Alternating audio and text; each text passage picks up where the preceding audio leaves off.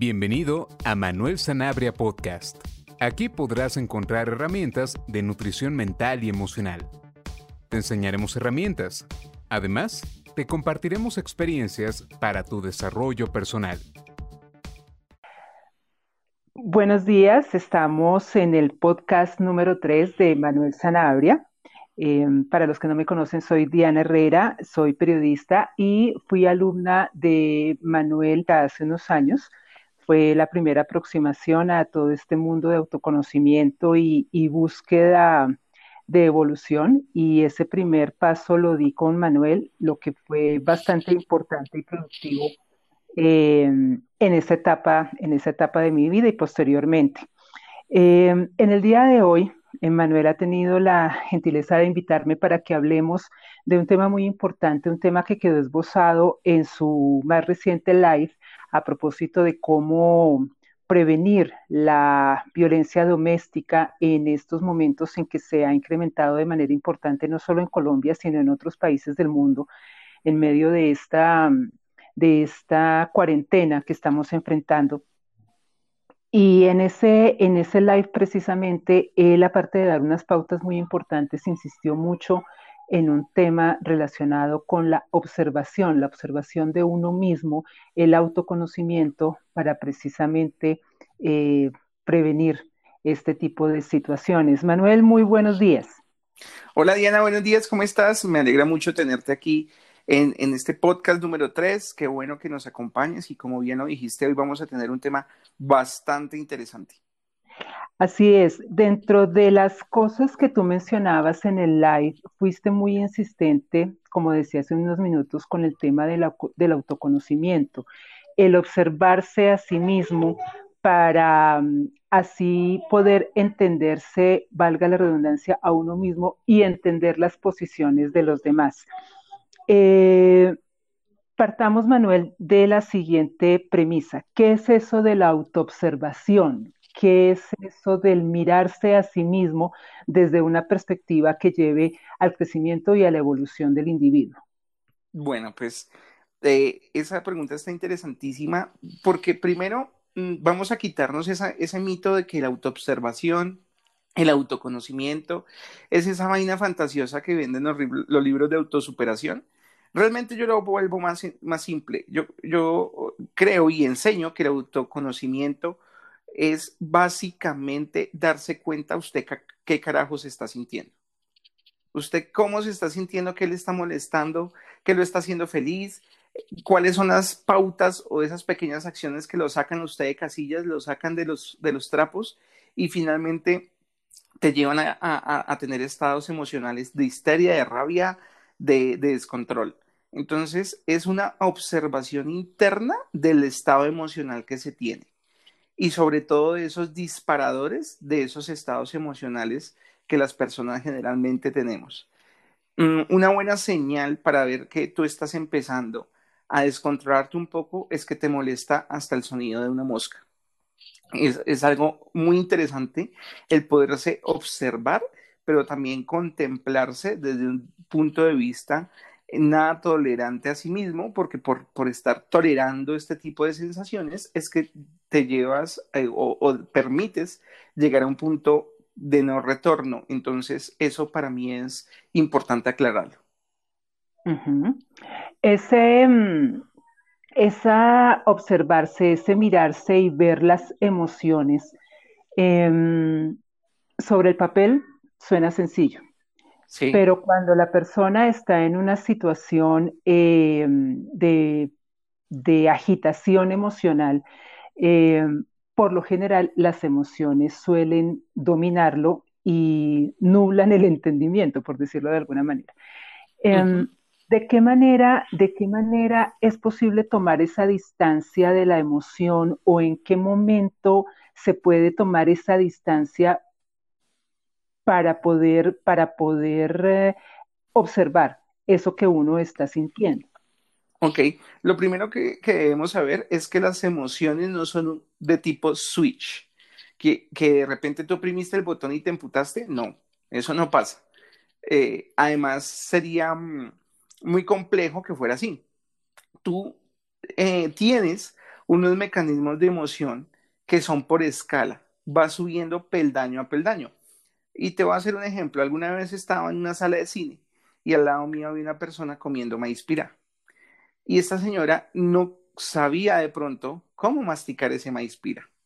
Y empezó a hacer un ruido con su boca y el maíz que pareciera que se estuviera comiendo piedras en vez de maíz pira. Y tú vas sintiendo la emoción en el estómago o en algún lugar de tu cuerpo y empiezas a sentir esa rabiecita suave, pero paulatina, que va empezando a crecer. ¿Sí te ha pasado, Dianita? Que te van sacando de casillas de a poquitos, de a poquitos, y de repente te llega esa sensación y esa emoción en su máxima potencia y ¡pum! explotaste. Entonces, la autoobservación no es como si estuviéramos en una clínica o en, una, o en un laboratorio viendo por un microscopio cómo te estás emocionando de manera negativa, sino que hay unos síntomas previos a esas emociones de rabia, de estrés, de histeria, de descontrol. Y ahí es donde tenemos que tener muy en cuenta cada individuo cómo manifiesta esos síntomas. Hay personas que los manifiestan más rápido, otros lo manifiestan con silencio, otros lo manifiestan con depresión, otros prefieren comer. Entonces cada cual debe empezar a hacer una observación muy certera de cómo empiezas tú a tener esos estados emocionales que realmente no son buenos, no son vitales. O sea que en ese orden de ideas también ese ejercicio nos va a llevar a entender y a descubrir en qué momento el otro se altera o está entrando en un estado emocional un poco más crítico. Yo, yo digo que es como la leche que está en la estufa, que comienza a subir poquito a poquito y cuando menos pensamos ya se derramó, ya no hubo nada que hacer. Al, ejercitarnos en ese mirarnos a nosotros mismos, paulatinamente uno termina desarrollando la, la práctica para poder observar también a los demás. Sí, fíjate que de hecho es una, una, una de las mejores formas, una, de hecho es una técnica, Dianita, de coaching, eh, que todos tenemos instalada. Yo siempre he dicho que todos somos coaches, pero no lo sabemos. Y al final sí es una forma de poder ver en el otro cómo también empieza a subírsele la espuma, como lo hablamos los modeladores de la mente. Realmente eh, sí es así. Claramente tú estás viendo que de repente tu hermano, tu hermana, un primo, empieza a tener esas características. Yo, por ejemplo, tengo un primo que empieza con la negatividad absoluta, amaneció haciendo sol, está haciendo frío, cualquier cosa le molesta, entonces ya digo, uy, hoy amaneció eh, muy chucky. Empezó con su estado babosa, porque prácticamente sí, sí, sí se puede ver, sí se puede notar, y nosotros mismos también notamos cuando en la mañana, por ejemplo, nos despertamos con esa sensación de eh, malparidez existencial, de que no, no me siento, no me hallo, en, ese momento ya tú puedes estar diciendo miércoles, cualquier cosa en el día de hoy me puede estar afectando. Entonces necesito tener más cuidado con lo que voy a hacer, con lo que voy a decir y, sobre todo con lo que voy a escuchar, que es lo más interesante. Ahí eh, me, me, asalta una curiosidad, Manuel, y es mm, el famoso tema del ego, porque eh, muchos autores, mucha literatura alrededor de este tema del crecimiento personal. Tú lo sabes pues mucho mejor que yo. Em, en este tema de la autoobservación lo alertan a uno diciéndole, ojo, observe, pero también tiene que aprender a diferenciar cuándo es su verdadero ser el que le está mostrando y cuándo es el ego, porque el ego puede entrar a, ofrecerte excusas, ¿no? Eh, sí, me estoy sintiendo así, pero de pronto es que el otro, como es tan difícil, me está provocando esto, no soy yo. Eh, en fin, ahí el tema del ego, ¿cómo, ¿qué papel entra a jugar o cómo podemos identificarlo para no llevarnos a, engaños? Yo pienso que el ego es el protagonista número uno eh, de la violencia familiar, ¿sabes? Porque cuando existe ego en el ambiente, cuando tú tienes ese ego vulnerado, porque además es el ego negativo, luego en otro podcast les voy a explicar qué es un ego positivo y un ego negativo, pero cuando tú tienes ese ego negativo en el estado máximo y de repente algo alrededor hace que ese estado de, ego negativo se sienta vulnerado, ahí es donde arranca realmente la violencia. Ahí es donde arranca realmente la agresividad, porque va a ser como una respuesta involuntaria por sentirse, entre comillas, afectado, es decir, que una persona que es violenta en el hogar básicamente pasa por el papel de víctima, eh, se victimiza y luego pasa rápidamente a otro estado que es el victimario. Entonces, eh, hay una tarea que quiero dejar a los que nos escuchan. En un momento de tranquilidad, no en un momento de, calor emocional, sino de tranquilidad, es bueno que ustedes utilicen un cuadernito y empiecen a notar qué los lleva a tener estados de, de emoción densa. Ahí es donde va a haber conciencia y con conciencia tú puedes decir, uy, caramba, e, esto que por ejemplo hace mi hijo me saca totalmente de casillas cuando lo hace. Esta mirada que hace mi esposa eh, me saca de casillas. La forma en que se peina mi hijo eh, me saca de casillas eh, cuando lo hace de aposta. Y esto tiene que ser dialogado con la familia. Te tienes que sentar a hablar con ellos y decir, mira, esto es lo que definitivamente lo considero para mí algo que me empieza a calentar eh, en la cabeza, me empieza a hacer subir las emociones densas y necesito que entre todos lleguemos a un acuerdo para que estos disparadores no lleguen a, ocurrir. Pero Dianita, esto lo estoy hablando para violencia doméstica de la que se está presentando ahorita. No estoy hablando de violencia doméstica tradicional, que es donde ya por cultura el marido llega a desquitarse de todo lo que pasa con su familia. Es decir, ese ya es otro tipo de patología, ese ya es otro tipo de comportamiento que habrá que verlo a nivel terapéutico. Eh, este nivel de violencia al que me estoy refiriendo es ese que está apareciendo por estos días, que es a causa del encierro, que es a causa de la convivencia. Porque el otro, para mí, es una patología que necesita claramente el apoyo de un profesional, de un coach, de un psicólogo, de un entrenador mental, para poder direccionar. Sí, sí, es verdad, es verdad, pero eso ya son situaciones muy, muy diferentes y llevadas al extremo que, como tú dices, requieren, requieren su propio procedimiento. Personalmente, eh, a, quienes nos escuchan les recomiendo el tema de escribir, no solamente en este tema de autoconocimiento, sino prácticamente en cualquier, en cualquier eh, eh, proceso de crecimiento que tengan, porque es muy útil, ¿no? ¿no? El, el hecho de ver uno plasmado en el papel lo que a veces pasa por la mente y que no es tan claro es como, como si le corrieran el velo o corrieran el telón de un teatro que le permite a uno a ver la obra real que está al frente. Correcto, fíjate que en la escuela eh, a los estudiantes recientes, esto es una técnica que estoy utilizando últimamente en los últimos años, he dejado algo que se llama la bitácora. La bitácora es un cuaderno donde tú debes colocar diariamente tus estados emocionales de víctima, victimario, salvador, responsable o vengador. Y eso permite que la persona sea consciente de cómo fluctúan sus emociones durante el día. Y también le hace consciente de cómo llegar al responsable de una forma mucho más fácil. Y le llamamos así la bitácora. La bitácora. Muy bien, entonces todo el mundo a llevar su bitácora, porque es lo más útil que puede haber en todos estos procesos.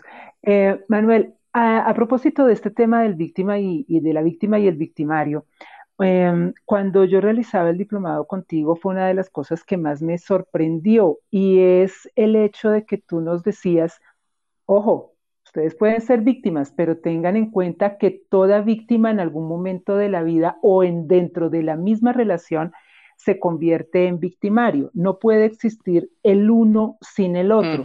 Y em, los seres humanos tendemos a ponernos muy fácilmente o a identificarnos muy fácilmente con el rol de víctima, pero no ocurre lo mismo con el, con el rol de victimario. En una pelea, en una discusión, en, una, en un enfrentamiento, se necesitan dos. Entonces sí me gustaría que le aclaráramos un poco a la gente esto. Em, cómo eh, no el mundo está habitado solamente por víctimas en un bando y victimarios en el otro, sino que podemos ser cualquiera de los dos eh, personajes.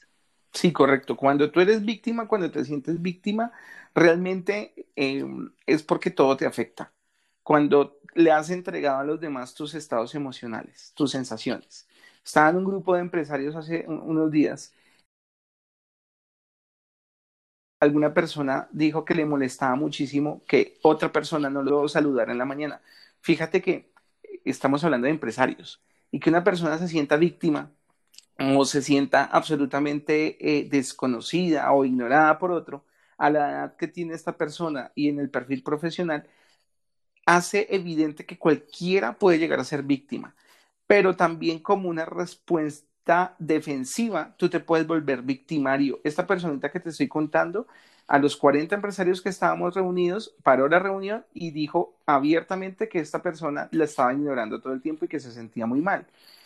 Nosotros tenemos que tener mucho cuidado en ese aspecto.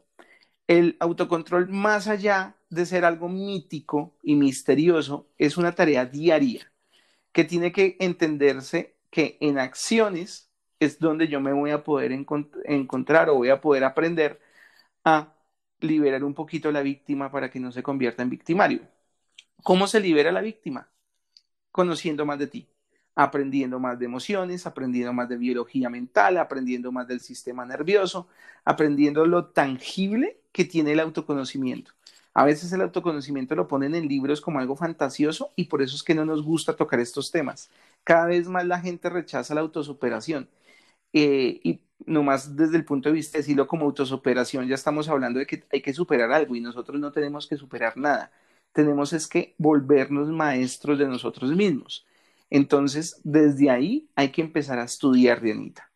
Estudiar, como lo he dicho en muchos live, es importantísimo. Si tú no le inviertes tiempo, a tu mente, si tú no le inviertes dinero a tu mente, vas a caer en el papel de víctima toda la vida. Y hay gente que nace y se muere siendo víctima. Y hay gente que nace y se muere siendo víctima victimario al mismo tiempo, porque acuérdate que el victimario es la respuesta agresiva de la víctima para defenderse. Em, aquí en este, en este proceso, Manuelito, mm, ¿qué tan útil pueden ser técnicas eh, como la meditación, en esos momentos donde tú nos dices, eh, escribe la bitácora, eh, no en el momento de explosión emocional, sino en un momento de tranquilidad, esa puede ser una herramienta muy útil. Herramientas como la meditación qué tanto pueden contribuir y qué tan fácil pueden las personas acceder a ellas, porque a veces hay como una sensación de que este tipo de, herramientas están reservadas para unos cuantos elegidos por la mano de Dios.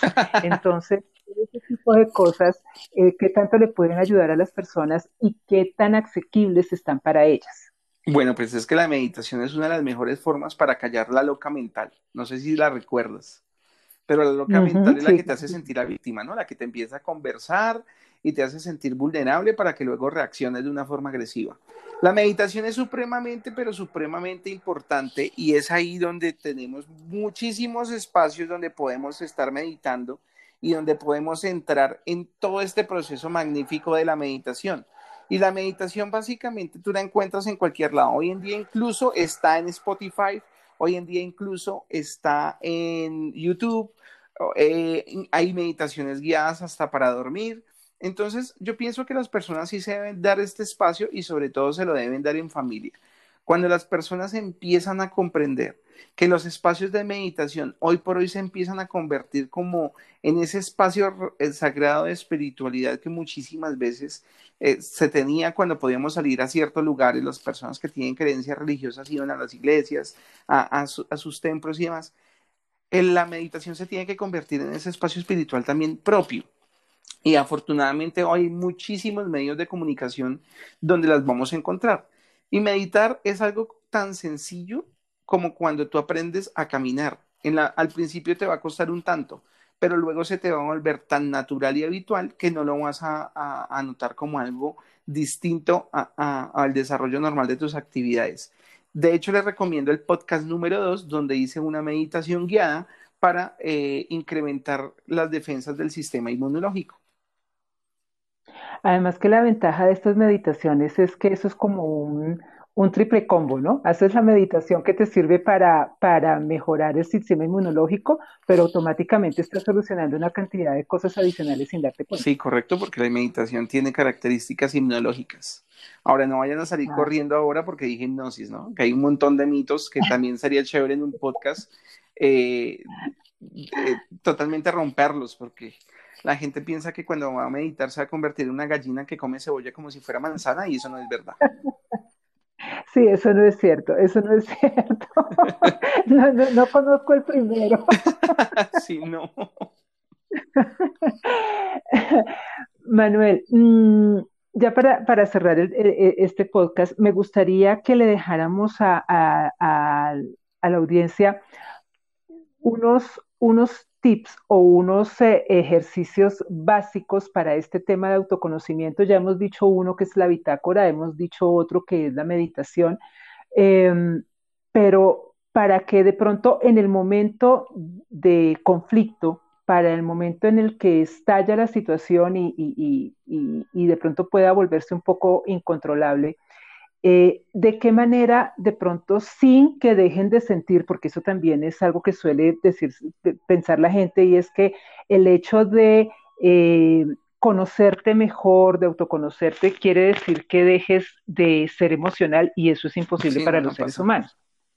Entonces, pero sí de pronto de qué manera o qué cosas podrían hacer para desescalar, para desescalar ese, ese, ese conflicto que se pueda presentar Em, y que no pase a mayores. Ok, mira, hay una forma muy interesante y es hacer que el sistema nervioso sienta un choque sensorial. Cuando tú ya estás en ese momento donde ya no hay reversa, como dicen muchas personas, busca algo que te va a hacer un, colapso en el sistema nervioso para que a nivel de, de los sentidos se sienta algo muy distinto. Y yo recomiendo dos cosas importantes antes de hacer algo de lo cual te puedas arrepentir, sal corriendo. Sal y corres hasta que te canses y hasta que ese corazón te diga no más, ya basta.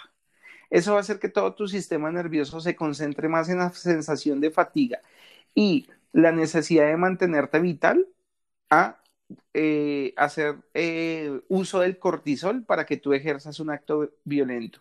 Y si no puedes salir corriendo, métete al baño y te duchas la sensación de agua caliente o agua fría va a ser un, colapso igual en tu sistema nervioso. Hay una estudiante mía que se llama Amanda. Amanda eh, compró una bolsa de boxeo y ella se pone sus guantes, es una señora de 65 años y ella le gusta darle muy duro a su bolsa. Y eso es otra forma de desahogarse. Y eso es una forma, de hecho, muy inteligente de hacerlo porque desahoga todas esas emociones densas de tristeza, de depresión, de encierro en su bolsa de boxeo. Y pues realmente yo sí eh, admiro mucho a Amanda porque tuvo la gallardía de identificar qué forma era eh, la que ella debería utilizar para desahogarse.